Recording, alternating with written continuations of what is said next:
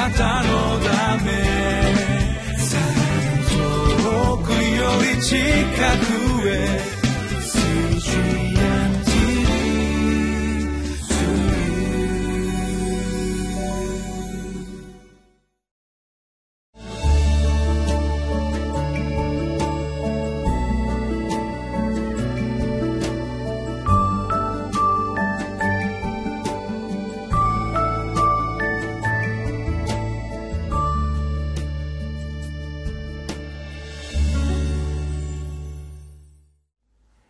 皆さんこんにちは。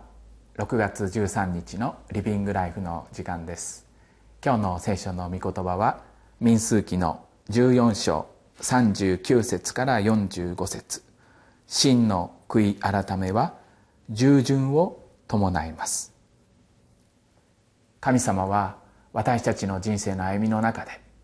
自分の思いや知恵で進んでいくんではなくて御言葉にただより頼んで歩いていきなさいって方向転換される時があります。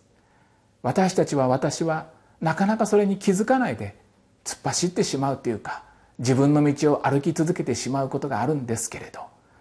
今日神様が何を私に語ろうとしているか待ち望んで聞いて歩いていく時にその道は神様が全てを祝福し守っていてくださる。私たちは知恵を横に置いて神様が何を今日私に語ってくださるかを心に収めて歩いていきたいと御言葉に聞いていきたいと思います。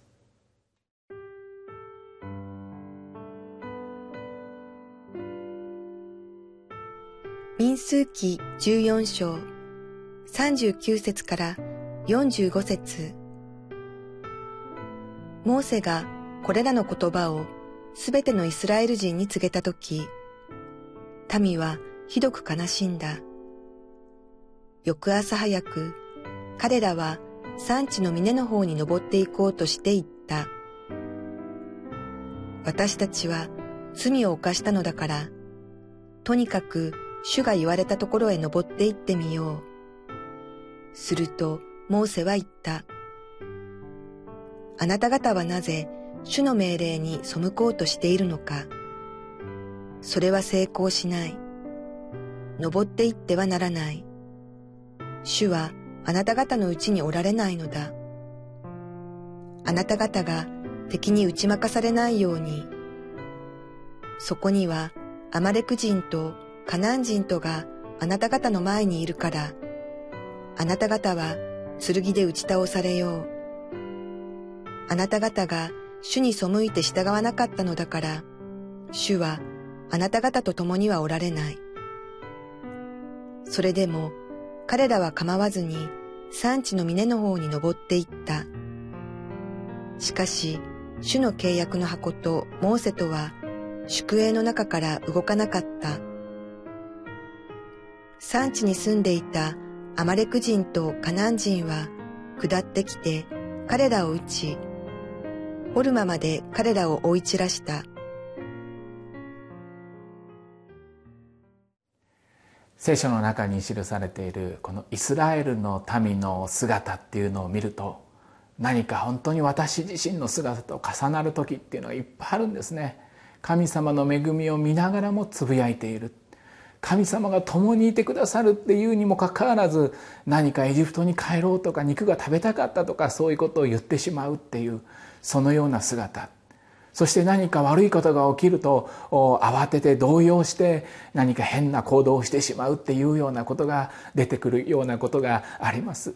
冷静になれないっていうかゆっくりと神の御言葉を聞いて歩くことが難しいっていうかいつも何か上に行ったり下に行ったり右にそれたり左に行ってしまったりっていうことをまあ繰り返しているイスラエルの人々の姿っていうのが出てきます。今日の聖書の箇所の中ではモーセによってイスラエルの民がつぶやいた人たちが約束の地に入れないっていうそういう裁きのような言葉を聞くことになりました。もうイスラエルの人たちは驚いたっていうかやっぱり私たちが悪かったんだっていう神様の裁きに恐れている姿っていうのが今日の聖書の中に出てくるんですね。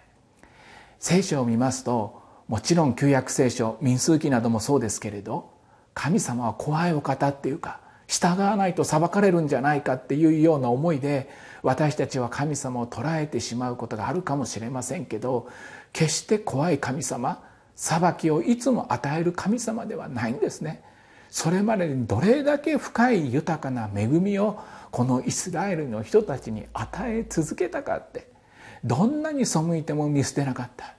どんなにつぶやいたとしてもいつも許して導かれた神様がおられたのになかなか気づくことをしないでずっと背きの歩みを続けてしまうそして背きが重なっていって人々の生活に暗闇が訪れてしまうっていうことが裁きだったんですね。今日の聖書の箇所14章39節からを読みます。モーセがこれらの言葉をすべてのイスラエル人に告げた時民はひどく悲しんだ。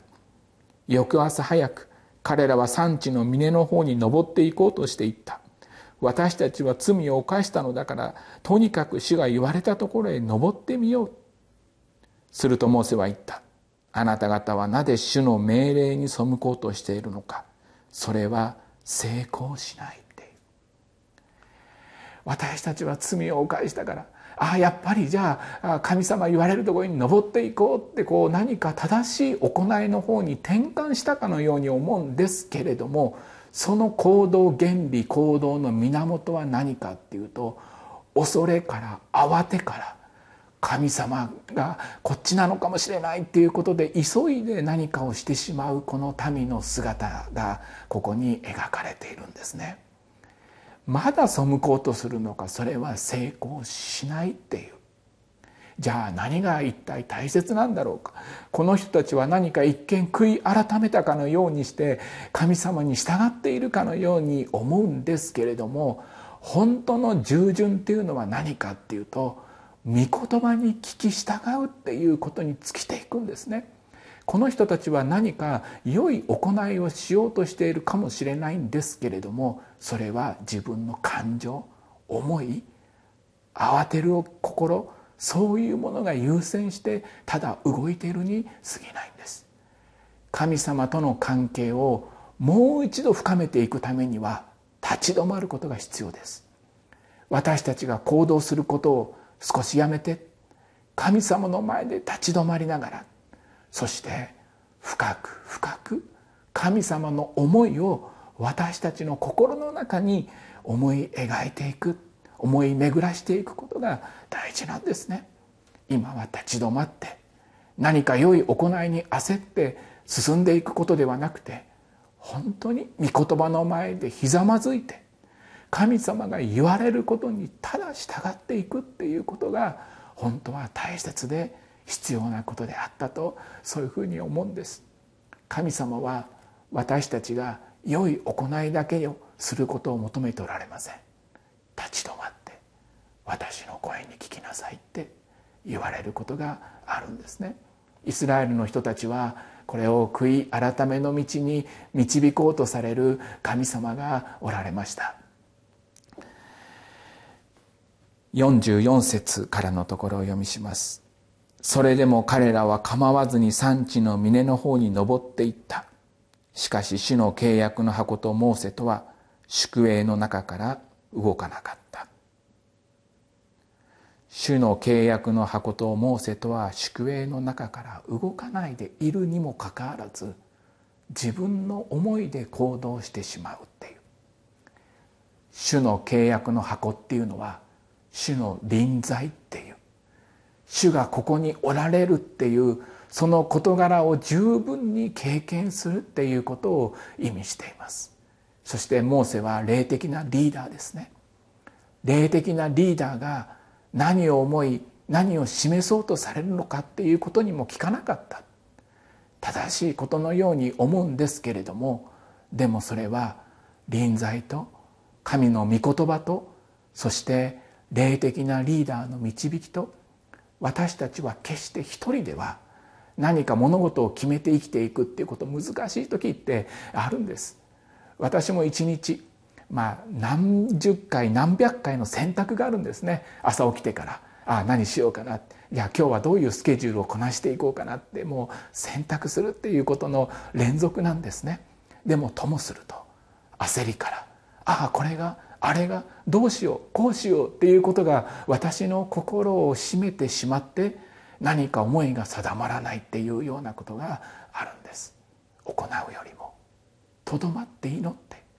主が何を私に今日与えようとしておられるのかを見ていくっていうこと。そして御言葉に聞いて神様がどのような霊的な導きを今日私の中にしていてくださるだろうかっていう。神様は私たちを導いていてくださるお方です。そしてある時私たちの間違いがあればそれを指摘してあなたとそれを私は話したいんだって神様言われることがあるかと思うんです。そしたらそれにとどまって聞いて私は今日何をすべきなのかっていうこの霊的な導きを確実な神様の御手の導きを経験しながら一つのことを行っていく。そしてまた一つのことを行っていく。ゆっくりかもしれないんです。約束の地に向かうこの旅路の中には私たちはちょっとしばらく荒れ野を歩いていくような時もあるんです。私の選択は完璧ではないですからね。間違って暗闇というか混乱というかそういう道に歩かなきゃいけない時だってあるんです。私はもう跳ねのけて嫌だって言いたいことがあるかもしれないんですけどでもそれも神様が今日あなたはこれを追って生きていきなさいっていうことかもしれないんですね。そしたら私たちは主の御言葉に従って荒れ野の道も歩いていく。神様これ追いなさいって言われるならば私は今日それを追って生きていきますって。小さな一歩一歩私たちは共に歩いていきたいと思います。